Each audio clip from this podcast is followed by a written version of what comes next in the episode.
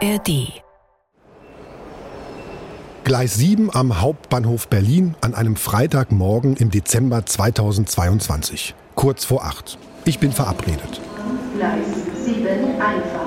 ICE Ihre nächste Es ist kalt und ich ziehe auf dem Bahnsteig die Kapuze noch einmal auf. Es ist nämlich einer dieser Bahnsteige ganz unten im Berliner Hauptbahnhof und es zieht. Ich warte auf den ICE 698. Der hat auch in Halle und Bitterfeld gehalten. Ich warte auf Safe. Aber es ist rappelvoll auf dem Bahnsteig und ich kann ihn nicht sehen. Ich stelle mich an eine der Rolltreppen. Hi, hello. I'm standing right next to the B sign. B like Bitterfeld, you know? Da ist er. Kurze, schwarze, lockige Haare. Eine schmale Brille mit schwarzem Rand. Und er trägt einen dicken schwarzen Anorak mit Kapuze und Kragen aus grauem Kunstpelz. Seine Jacke ist allerdings offen. Darunter hat er ein buntes T-Shirt mit V-Ausschnitt an. Wir gehen aus dem Hauptbahnhof raus, über die Spree, am Reichstag vorbei, durchs Brandenburger Tor und setzen uns in ein Café. My name is Saif. I'm 24 years old. I'm uh, from Egypt. I am currently doing my master's in Hochschule Anhalt in molecular biotechnology. And currently I'm waiting for my flight to back to Egypt that I've been I've been held up from being going there for a year now. So, yeah, I'm kind of filled with emotions and everything. Safe lacht viel an diesem Morgen und Vormittag. Im Café, auf der Straße, in der S-Bahn, in der ich ihn zum Flughafen begleite. Aber kennt ihr das? Manchmal lacht man aus Nervosität oder vielleicht um Stress abzubauen. Jedenfalls nicht, weil etwas wirklich lustig ist. Safe ist auf dem Weg nach Hause, nach Ägypten, nach Kairo, zu seinen Eltern, seinen zwei jüngeren Brüdern, seinen Freunden. Er hat sie seit mehr als einem Jahr nicht gesehen. Imagine being away from your country for a whole year, not by your choice. If it was by my choice, I would have been different emotions, but right now, I just want to go back, enjoy my time, relax. Dass Safe gerade so emotional ist, das hat mit dem Hackerangriff auf den Landkreis Anhalt-Bitterfeld zu tun. Mit Deutschlands erster Cyberkatastrophe. Es hat mit einem Dokument zu tun, das der Landkreis SAFE und vielen anderen Studenten und Studentinnen gegeben hat. Ein Dokument, vor dem viele aber auch sagen, Vorsicht, lieber nicht benutzen. Ihr hört You Are Fact, Deutschlands erste Cyberkatastrophe. Folge 3. Das rosarote Papier. Ich bin Marcel Roth. In dieser Folge geht es darum, wie es sich auswirkt, wenn die Verwaltung des Landkreises Anhalt-Bitterfeld nicht mehr richtig arbeitet, weil Rechner nicht benutzt werden können, weil Verbindungen zu anderen Behörden gekappt sind. Was heißt das für die Menschen im Landkreis, für ihr Leben und Arbeiten? Dazu müssen wir einen kleinen Deep Dive in Behördenlangeweile, Anträge, Bescheinigungen und so etwas machen. Unsexy, aber eines verspreche ich euch, ihr seid hinterher auf jeden Fall schlauer. Eines vorneweg, um Betroffene wie Safe zu finden, habe ich Dutzende Telefonate geführt, E-Mails, SMS und Messenger-Nachrichten geschrieben an Fahrschüler, Studierende. Ich habe mit Jägern gesprochen, mit Kreistagsabgeordneten, Bauunternehmern, einem Busunternehmen, Berufsschulen und einem Verein der Jugend- und Sozialhilfe. Mit Menschen also, auf die es sich auswirkt, wenn in der Landkreisverwaltung Anhalt-Bitterfeld nicht oder nicht normal gearbeitet wird. Und ehrlich gesagt, ich bin erstaunt, wie wenige dieser Menschen mit mir sprechen wollen. Daran haben wir kein Interesse, hieß es oft. Oder es gab gar keine Rückmeldung. Auf der einen Seite, ich bin auch beruhigt, denn dass niemand reden möchte, kann ja auch heißen, es gibt gar nichts zu bereden, weil sich der Ausfall der Verwaltung in der Cyberkatastrophe gar nicht so dramatisch ausgewirkt hat. Oder heißt es etwa, es fällt überhaupt nicht auf, wenn eine Verwaltung ausfällt?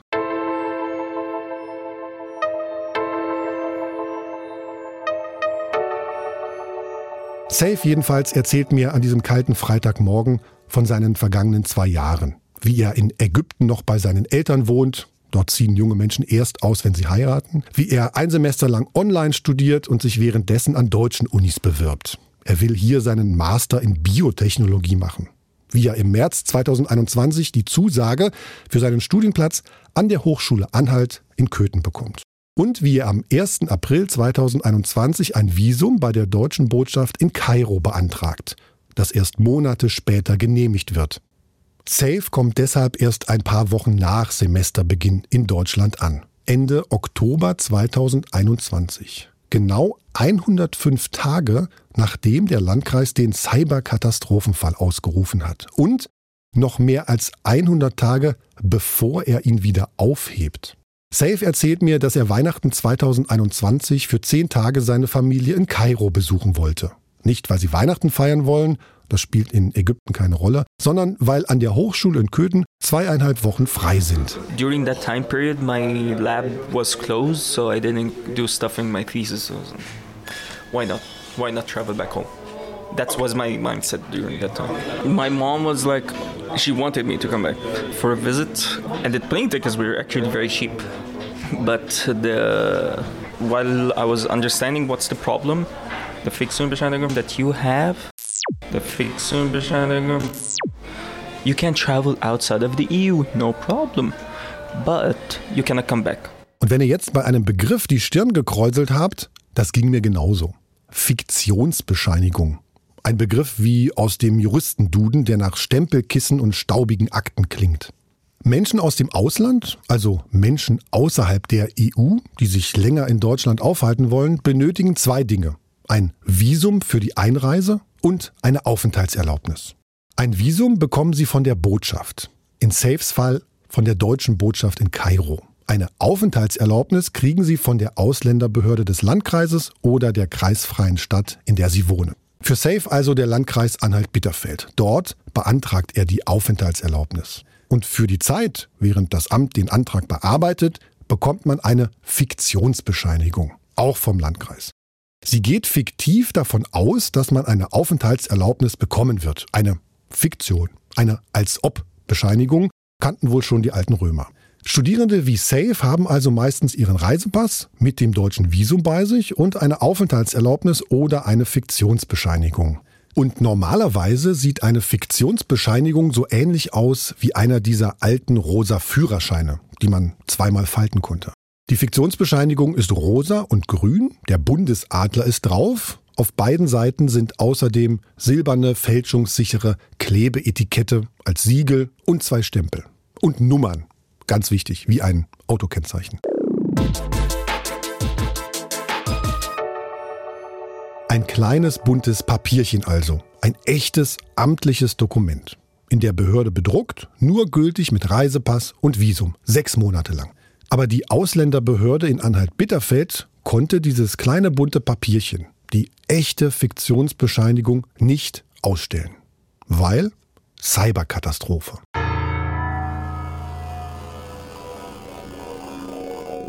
Was Safe stattdessen bekam, ein DIN A4-Blatt. Schwarz-weiß bedruckt, mit Safes Namen, Vornamen, Geburtsdatum, Geburtsort, Staatsangehörigkeit, Adresse.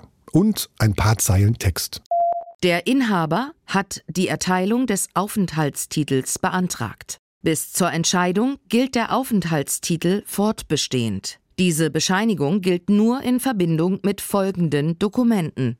Das Papier ist drei Monate gültig.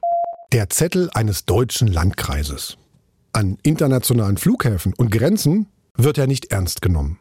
Im Briefkopf steht Landkreis Anhalt-Bitterfeld, der Landrat. Rechts daneben das Wappen und ein Logo. Kreis der Vielfalt Anhalt-Bitterfeld. Ausgestellt ist Safes schwarz-weiße Fiktionsbescheinigung im April 2022. Neun Monate nach dem Hackerangriff. Ein halbes Jahr nach Safes Ankunft in Köthen und mehr als zwei Monate nachdem der Katastrophenfall wieder aufgehoben wurde. Nach Hause zu fahren, das wagt Safe mit diesem Papier nicht. Er hat Angst, nicht zurückzukommen. That extension wouldn't allow me to travel back. Basically. I felt like I can, but it didn't. I emailed the international office asking them. They told me, nope, don't. we highly recommend you not to do this. They even said like, don't do this because you, there is a high chance that you will not be able to come back. Das International Office der Hochschule Anhalt berät Studierende und Lehrende aus dem Ausland. 7500 Studierende hat die Hochschule. Ein Drittel davon kommen aus dem Ausland, etwa 2500. The international office, for example, they kept warning us don't do this.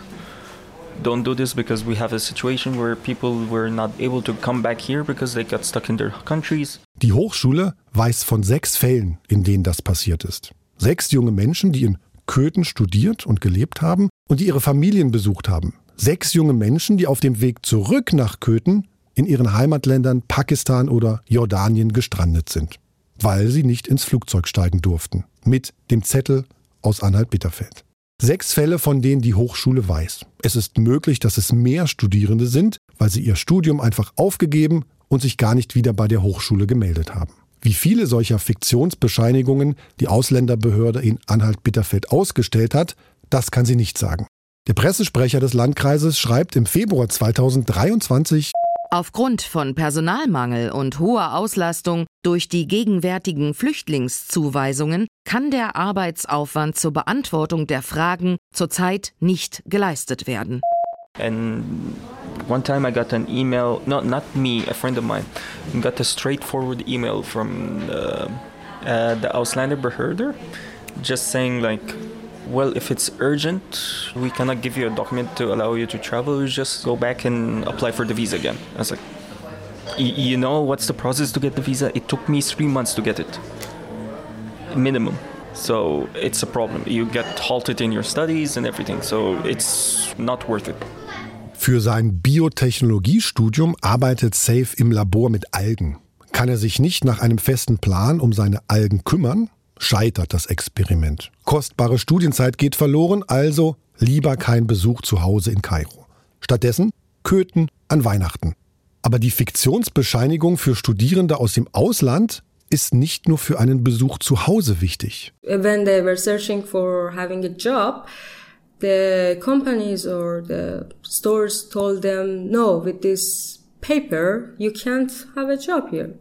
It's not valid. Eine Studentin, mit der ich in Köthen spreche und die lieber anonym bleiben will. But in Kuten, they gave us a paper and they named it Fiktionsbeschneidung, but it wasn't real Fiktionsbeschneidung. With this paper, you can travel to your country, but you can't come back to Germany again. Die amtlichen Drucker können nicht drucken. Die Behörde kann keine Fingerabdrücke nehmen, ins System stellen und mit den Seriennummern der rosa-grünen Fiktionsbescheinigungen verknüpfen. Denn das ist der eigentliche Grund, das eindeutige Nummernschild für einen Menschen. Und das System dahinter, es funktioniert nicht. Was aber jeder sehen kann, so einen DIN A4-Zettel aus einem Drucker mit einem Stempelchen unten rechts kann sich jeder zu Hause am Computer selbst machen. Oder auch selbst verlängern. Denn die Ausländerbehörde in Anhalt-Bitterfeld hat sich entschieden, dass der Zettel nur drei Monate gültig ist. Das rosarote Papierchen, die echte Fiktionsbescheinigung, ist immer sechs Monate gültig. Einmal einen solchen Zettel ausgestellt, heißt für die ohnehin überlastete Ausländerbehörde in Anhalt-Bitterfeld also doppelt so viel Arbeit wie im Normalfall, weil Menschen das Papierchen verlängert haben wollen. They always told us just wait, wait, wait. They give me just fiction because they said uh, our servers are hacked. We can't do fingerprinting. It was about fingerprinting. And I asked them for extending this unvalid paper and they just did it with a pen. Actually, they just did a cross on the date and wrote a new date for three months. So no new paper.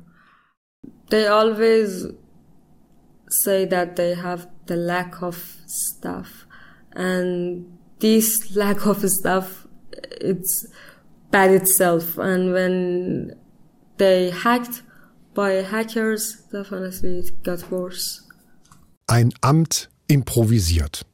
Das Datum wird durchgestrichen und ein neues daneben geschrieben.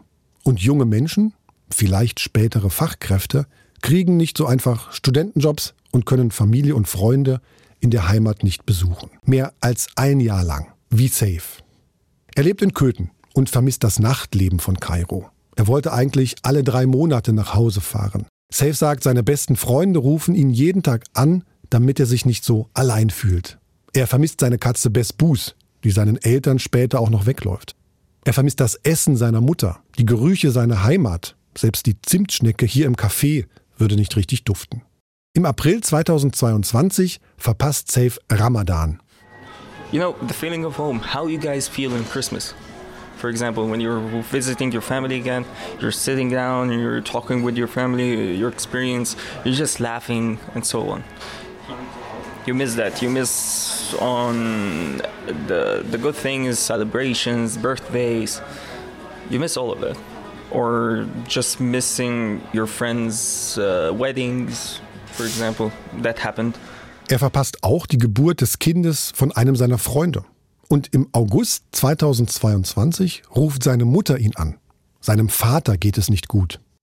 He went on a fishing trip, and while he was coming back, his foot was in a, a case because of the diabetes. The doctor told him, like, if we didn't uh, catch you in time, we would have had to amputate it. Yep. That's why I'm like really worried about him. Im Café wird Safe jetzt nervös. Er will seinen Flug nicht verpassen.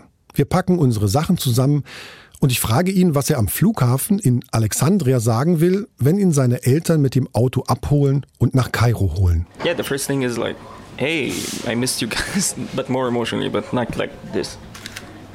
I'll see how I will be like then. I really do not know how I'll be like at all. Like I miss them. You always have this fear in the back of your head, like, will I ever see them again or not? Ich bringe ihn zum BER. Er zeigt mir ein Foto, wie er aussah, als er angekommen ist.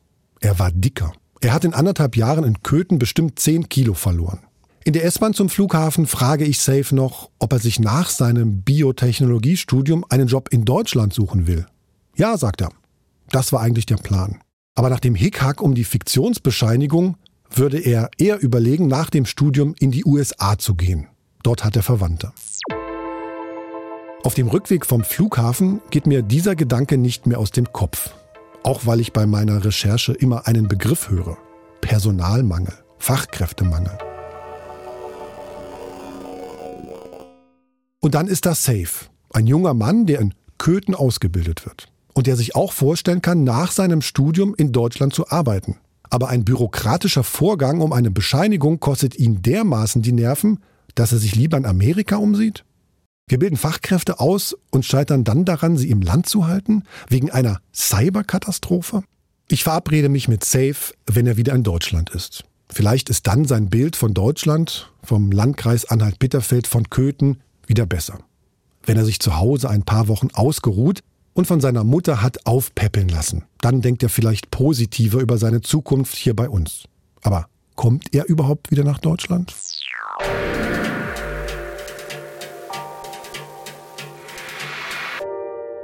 Ja, er kommt auf jeden Fall wieder zurück. Das wissen wir beide schon. Er hat sein Problem mit der Fiktionsbescheinigung elegant gelöst. Bis ich ihn wieder treffe, telefoniere ich viel. Ich versuche andere Menschen zu sprechen, auf die sich der Hackerangriff ausgewirkt hat. Menschen, die auf eine Verwaltung angewiesen sind, die lange lahmgelegt war. Zum Beispiel auch Architekten, Anwälte, Tierhalter oder Stadtwerke. Ich telefoniere mit einer jungen Frau aus Ragun, ein Ort anderthalb Kilometer nördlich von Bitterfeld. Sie wollte 2022, kurz vor ihrem Abi, ihren Führerschein machen. In den Ferien. Das wollte sie in zwei Wochen erledigen. Mittlerweile studiert sie in Dresden. Um ihren Führerschein zu bekommen, hat sie mehr als ein Jahr gebraucht. Denn um geprüft werden zu können, brauchte sie eine Nummer. Und diese Nummer bekommt sie nur von der Fahrerlaubnisbehörde des Landkreises Anhalt-Bitterfeld. Und in Deutschlands erster Cyberkatastrophe, da dauert das. Sie kann auch nicht in einen anderen Landkreis ausweichen. Es geht nur am Wohnort, an dem man gemeldet ist. Ein Busunternehmer sagt mir, wegen diesem Nummerndrama in der Cyberkatastrophe musste er einige seiner Busfahrschüler vier Monate lang beschäftigen, ohne dass sie Bus fahren durften. Auch Menschen, die ihre alten Führerscheine umtauschen müssen, müssen lange warten. Alles, weil die Führerscheinstelle nicht hinterherkam. So waren bis November 2021 in der Führerscheinstelle 7000 Vorgänge aufgelaufen, die erst nach und nach abgearbeitet werden konnten. Ein Fahrlehrer erzählt mir, es konnte auch leicht sechs bis sieben Monate dauern, wenn Menschen die Fahrschule wechseln wollten. Und er erzählt mir, im Nachbarlandkreis kommen Fahrschüler ratzifatzi an ihre Führerscheine. Innerhalb von dreieinhalb Wochen. Schon vor dem Hackerangriff sei im Landkreis für Fahrschulen vieles langsam gegangen. Außerdem kann im Landkreis lange kein einziges Auto zugelassen werden. Autohäuser können ihren Kunden zwar Autos verkaufen, aber sie ihnen nicht geben, weil sie keine Kennzeichen bekommen. Eine Zeitung schreibt, eine Familie fährt mit dem Zug in den Urlaub, weil das neue Auto zwar da, aber nicht zugelassen ist. Eine Spedition hat Probleme, Küchen auszuliefern, weil der neue LKW nicht zugelassen ist. In Zerbst, einer von drei Orten, wo man im Landkreis Autos zulassen kann, geht das erst wieder ab dem 4. April 2022. 269 Tage nachdem der Katastrophenfall ausgerufen wurde. Und 62 Tage nachdem er wieder aufgehoben wurde. Das passiert nämlich zum 1. Februar 2022.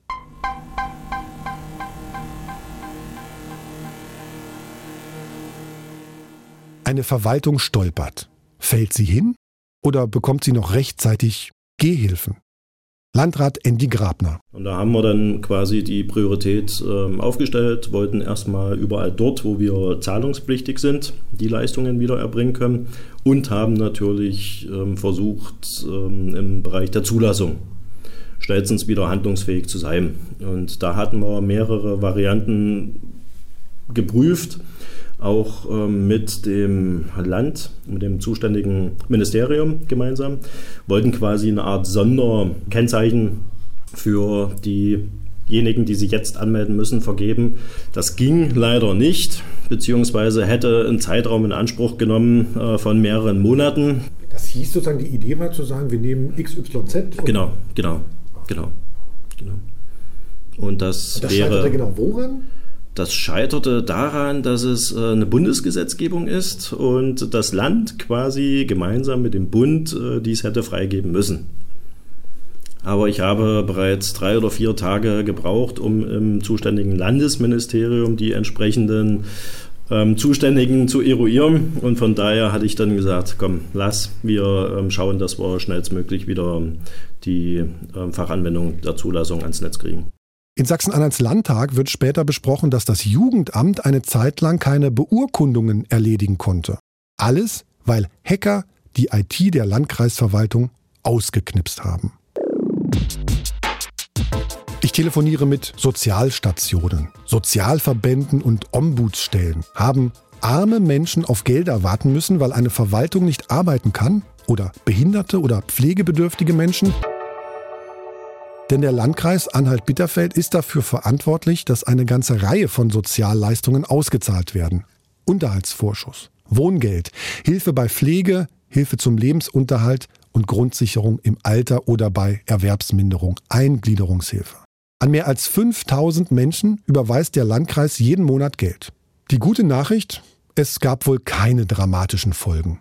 Es seien nur einige Nachzahlungen nötig gewesen, sagt der Landkreis. Und alle Menschen, mit denen ich gesprochen habe, sagen das ebenfalls. Auch wenn sie sich erst einmal Sorgen gemacht haben, als sie vom Hackerangriff gehört haben.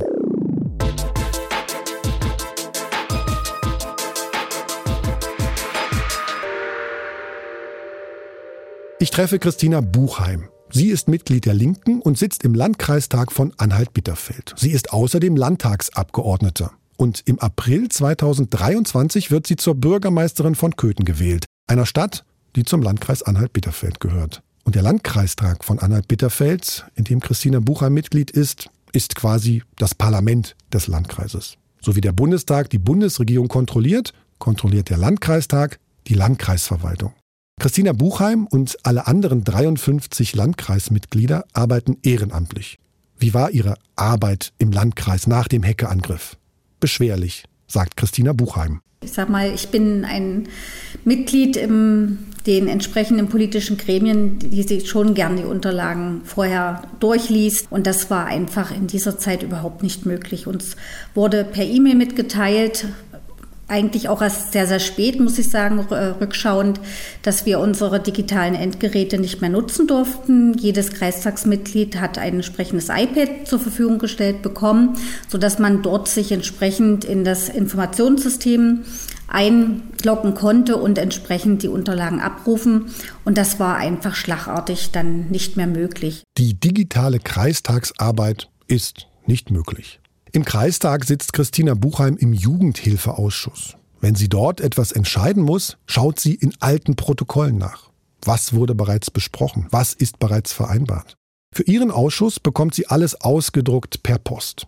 Schwierig wird es, wenn sie mit ihren Fraktionskollegen zusammensitzt und sich abstimmen will.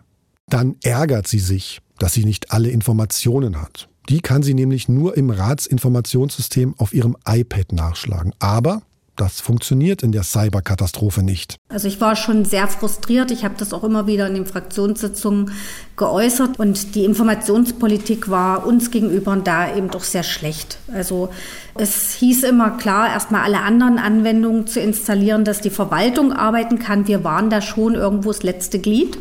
Aber es, es, für die Sache war es nicht gut. Das war in den Fällen manchmal oft so, dass ich dann mich lieber enthalten habe weil ich äh, einfach mich nicht voll informiert gefühlt habe. Eine politische Entscheidungsträgerin, die nicht entscheidet? Weil sie nicht alle Informationen wie gewohnt bekommt?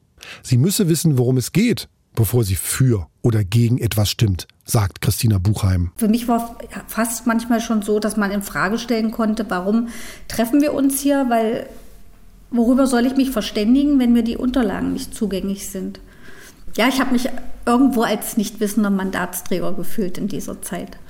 Und für Verwaltung ist das sicherlich auch eine einfache Arbeitsweise. Ja.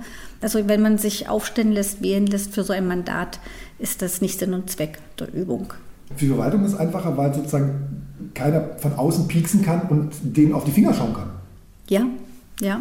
Man hat es irgendwo auch gemerkt, viele haben sich mit diesen Unterlagen nicht so auseinandersetzen können, wie sie es üblicherweise sonst getan haben. Und entsprechend wurde eben auch nicht so viel gefragt wie sonst.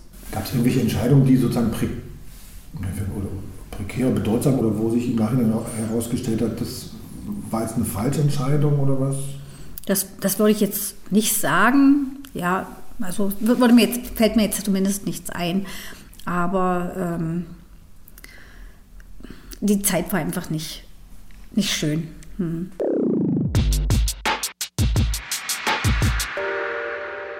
Bevor ich Safe wieder treffe, den ägyptischen Studenten, den ich in Berlin zum Flughafen gebracht habe und der mehr als ein Jahr lang seine Familie nicht gesehen hat, weil ihm ein rosarotes Papierchen des Landkreises fehlte, lerne ich noch jemanden kennen. Jemanden, der die Ausländerbehörde von innen kennt. Die Behörde, die diese rosaroten Papierchen normalerweise ausstellt und die in der Cyberkatastrophe nur einen DIN A4-Zettel bedrucken kann. Einen Zettel, der dafür sorgt, dass Studierende nicht zurück nach Köthen kommen. Der Kenner der Ausländerbehörde kann erzählen, was es damit auf sich hat, mit dieser Fiktionsbescheinigung. Er sagt, so eine normale Fiktionsbescheinigung kann bis zu 110 Euro kosten. Er ist jemand, der anonym bleiben will. Deswegen sprechen wir seine Antworten nach. Er sagt, dass es den Mitarbeitern und Mitarbeiterinnen der Ausländerbehörde während der Cyberkatastrophe klar war, welche komischen Zettel sie den Studierenden da als Ersatz in die Hand gedrückt haben. Wir haben da auch im Mitarbeiterkollegium darüber gesprochen, wie wir damit umgehen sollen. Ich kann die Leute ja nicht ins Messer laufen lassen, aber letztendlich sind wir ja auch nur einfache Sachbearbeiter gewesen. Und wer bin ich denn, dass ich als einfacher Sachbearbeiter entscheide, ob jemand ausreisen darf oder nicht? Der Insider liefert einen Blick ins Innere der Ausländerbehörde des Landkreises Anhalt-Bitterfeld. Ein Amt, das in der Cyberkatastrophe mit der Fiktionsbescheinigung improvisiert. Ich habe da zumindest die Leute, die bei mir an meinem Schalter waren, immer belehrt, dass das halt wirklich kritisch ist. Und wenn jemand gesagt hat, er möchte ausreisen mit so einem Papier, habe ich tunlichst davon abgeraten. Ich kann es den Leuten aber nicht verbieten. Und natürlich, gerade wenn man jetzt studiert in Köthen und man ist vielleicht zwei Jahre nicht zu Hause gewesen, es war ja auch vorher Corona. Ich habe den Leuten trotzdem abgeraten, einfach von der Sicherheit her. Man konnte jetzt nicht sagen, okay, der kommt zurück, der kommt nicht zurück. Das war unschön. Und vor allem gab es auch keine Rechtssicherheit. Ich habe das ein paar Mal angesprochen bei meinen Vorgesetzten, aber da gab es irgendwie keine Reaktion zu. Also das wurde so abgetan irgendwie weiß ich nicht. Also ich fand das nicht cool. Wir spielen den Fall von Safe, dem ägyptischen Studenten, durch. Aber es könnte ja durchaus möglich sein, dass er es sogar ins Flugzeug schafft, aber dann eventuell an einem deutschen Flughafen abgewiesen wird, dass er da nicht durchkommt, dass gesagt wird, halt, stopp, hier Grenze. Einreisepapiere werden nicht akzeptiert. Da ist dein Flugzeug, bitte wieder in die andere Richtung. Das wäre durchaus möglich. Außerdem habe ich ihn gefragt, ob Sie von solchen Fällen erfahren haben. Es wurde mal gemunkelt. Das Problem ist natürlich, wenn die Person einmal weg ist, dann habe ich ja keinen wirklichen Kontakt mehr zu den Leuten. Die Bürokratie kommt an ihre Grenzen. Niemand ist auf einen solchen Cyberkatastrophenfall vorbereitet. Weder in der IT-Abteilung noch in den einzelnen Ämtern. Niemandem war klar, was es bedeutet, wenn Computer nicht länger benutzt werden können. Funktionieren Verwaltungsprozesse dann noch? Wie Verfahren sind Verfahren in Ämtern und Behörden? Was ist nun mit Safe, dem ägyptischen Studenten aus Köthen, den ich in Berlin ins Flugzeug nach Hause gesetzt habe? Ich treffe Safe wieder. Nur nicht in Köthen, sondern in Halle, in einem Café. Und ohne zu übertreiben, er ist ein anderer Mensch. Er geht aufrechter, weniger zerknirscht, lockerer, entspannter. Er trägt eine andere Brille und sein Lachen klingt nicht mehr so, als würde er Stress abbauen, sondern es klingt nach Lachen. Once I arrived, I saw my dad. He didn't recognize me. Why is that? Because first off, I lost a lot of weight. He didn't see me over for over a year. That's the thing. Uh, I literally just went next to him and I tapped him on the shoulder, like, "Hey, Dad!" Like, holy shit. he was shocked, like, and then we hugged each other. And then my mom came. She was also surprised, like, "You lost a lot of weight. Why? What's wrong?" Yeah, living alone has its uh, pros. Safe erzählt, dass es in Ägypten wunderbar warm war, dass sein Bruder dick geworden ist. Er zeigt mir Fotos von sich und seinem Bruder beim Tauchen, Schnorcheln und Fischen im Korallenriff im Roten Meer. Like the moment I came back, I was on a holiday. I forgot about any worries, about anything. I was just relaxing. So your first holidays for for for a whole year. That was like my first time that I fully relaxed. Did you tell your parents about all this hassle? Oh, they were with me in every single moment of it. They know what what uh, what was I going through. My dad was he was sad because I, he couldn't get uh, get me to come back. He knows that I can't come back willingly. That's the thing. Now I can, now I'm just thinking of my next trip, going back home. I'm I'm actually planning it. I'm hassle free from this. Und auf dem Rückweg zurück nach Deutschland? War Safe da auch so entspannt? Denn das war ja seine Sorge, nicht mehr nach Deutschland zum Studium zurückzukommen. Dabei kann er entspannt sein. Er hat ein echtes rosa-grünes Papier, eine echte Fiktionsbescheinigung. Wie das kam, erzähle ich gleich. Aber Safe hat auch noch den DIN A4-Zettel aus Anhalt-Bitterfeld dabei. Den hat er mir in Berlin ja gezeigt, als er losgeflogen ist. Diesen Zettel hat er als kleinen Test dabei, als er im Dezember in der Schlange am Flughafen in Kairo steht. Eigentlich kann er entspannt sein, aber so richtig ist er es doch nicht. I was a bit worried. Then they were checking it. Okay, all right. Then they let me through. Alles gut also. Er kommt schon einmal ins Flugzeug. Aber Safe zeigt dem Mann von der Fluggesellschaft einfach mal den DIN A4-Zettel aus Anhalt-Bitterfeld. So the airline guy, I was asking the guy, so if I had that, you wouldn't even allow me to go through. Yep. He told me, yeah, we stopped allowing people to get on board using these. Nobody can could have got me to allow me to go on that plane. Als er in Berlin landet, ist er natürlich auch ein wenig aufgeregt. Denn hier muss er vor einen Schalter der Bundespolizei treten. Er zeigt dem Mann in Uniform seinen ägyptischen Reisepass mit dem deutschen Visum und seine Fiktionsbescheinigung. Das Visum ist abgelaufen. Aber dafür hat er eben das rosa-grüne Papierchen, die echte Fiktionsbescheinigung. Sie gilt als Aufenthaltserlaubnis und damit darf er definitiv nach Deutschland einreisen. That's the funny part. Once I got into the Ber- Berlin, uh, the border uh, police was checking my paper and he's looking, he looked confused. So I asked him, "Is anything okay?" And he's telling me, uh, "When did you get this to the Fixen Bescheinigung?" And he told me, "Didn't you have anything before that?" I told him I was living in another city called Kutin, and I was about to explain it. He said, he just looked, "Ah, okay, just go through." He knew. he knew about the problem. They know about it. That's that was the funniest moment. Like once he he'd heard about, I mentioned Kutin, He was like, ah. I was stressed about it, but turns out it wasn't. Like you, you didn't even need to be stressed about it. Alles gut für Safe also. Nur, wie hat er das gemacht? Woher kam denn nun das echte rosa-grüne Papierchen? Safe ist umgezogen. Er wohnt nicht mehr in Köthen, sondern in Halle. Und hier ist eben die Ausländerbehörde einer größeren Stadt zuständig. Eine, die nicht gehackt wurde und die nach Safes Gefühl etwas umgänglicher ist. Deshalb empfiehlt Safe mittlerweile allen Studierenden in Köthen einen Umzug. Das rosa-grüne Papierchen, die offizielle Fiktionsbescheinigung, hat er innerhalb von 15 Minuten bekommen. Inklusive Fingerabdrücke abnehmen und warten. I emailed them, telling them, "Hey, I want to go back home." I got an email response the same day. I was shocked by this. Uh, they responded to me the same day, saying like, "Oh, uh, we don't have your document. Uh, we don't have anything. We didn't receive anything from Putin yet.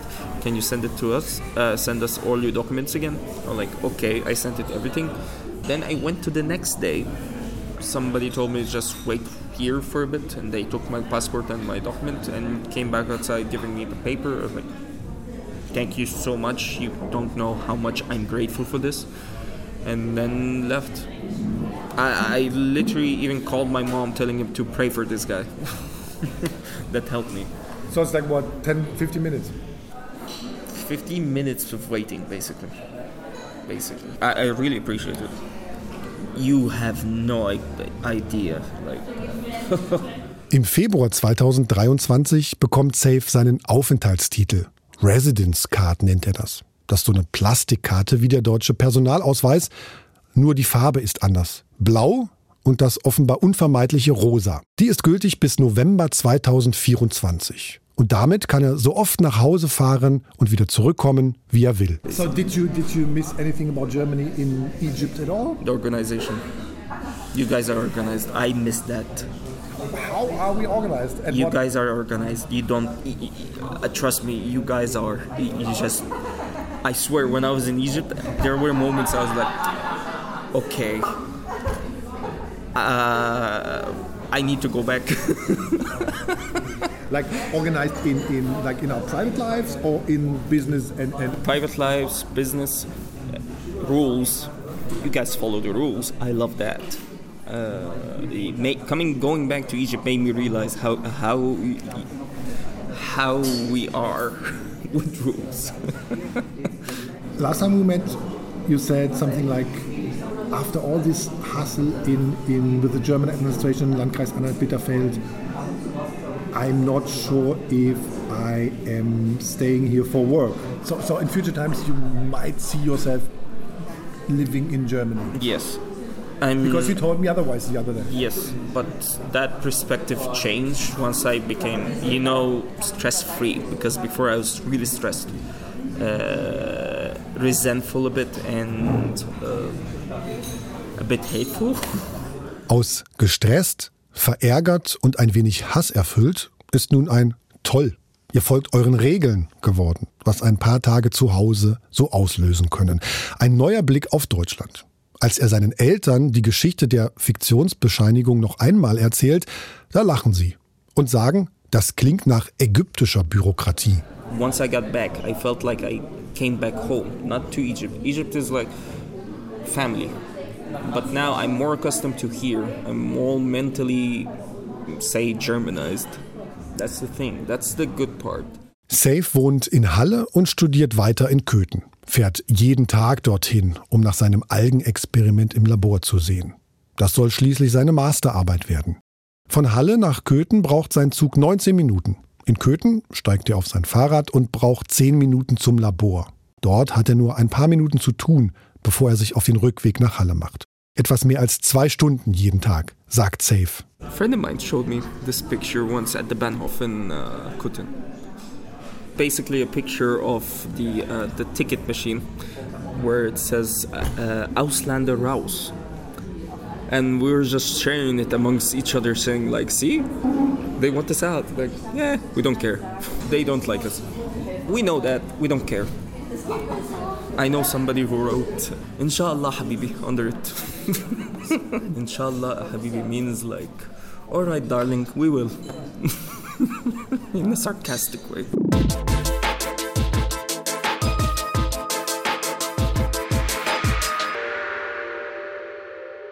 Ämter, die improvisieren. Eine Verwaltung, die ins Stolpern kommt. Menschen, deren Leben deshalb durcheinander gerät. Der Grund dafür? Computer und Netzwerke können nicht benutzt werden. Alles nur wegen Deutschlands erster Cyberkatastrophe. In der nächsten Folge erzähle ich euch, wie die Verwaltung im Landkreis wieder auf die Beine kommt. Schließlich ist das BSI weg und zwei Forensikfirmen sind weg. Niemand weiß, wie sicher ist die Hardware. Und die Bundeswehr kommt. Das war Folge 3. Das rosarote Papier. Von You Are Fact. Deutschlands erste Cyberkatastrophe. Recherche und Autor Marcel Roth. Redaktion und Produzent Julien Bremer. Leitung Frank Rogulis und Dr. Winfried Beckecken. Sounddesign Michael Thaler. Grafik Stefan Schwarz und Max Schirm.